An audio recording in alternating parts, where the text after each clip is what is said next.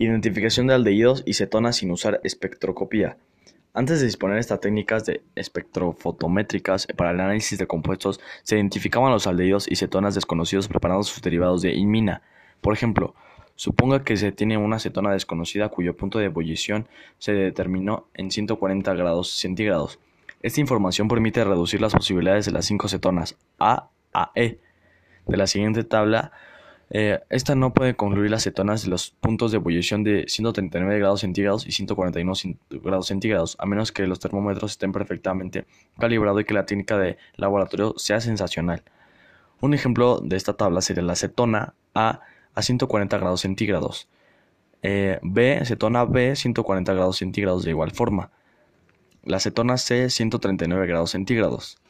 Se agrega 2,4 dinitrofeniladracina, es una muestra de cetona desconocida. Se producen cristales de una 2,3 de esta sustancia que tiene un punto de fusión de 102 grados centígrados.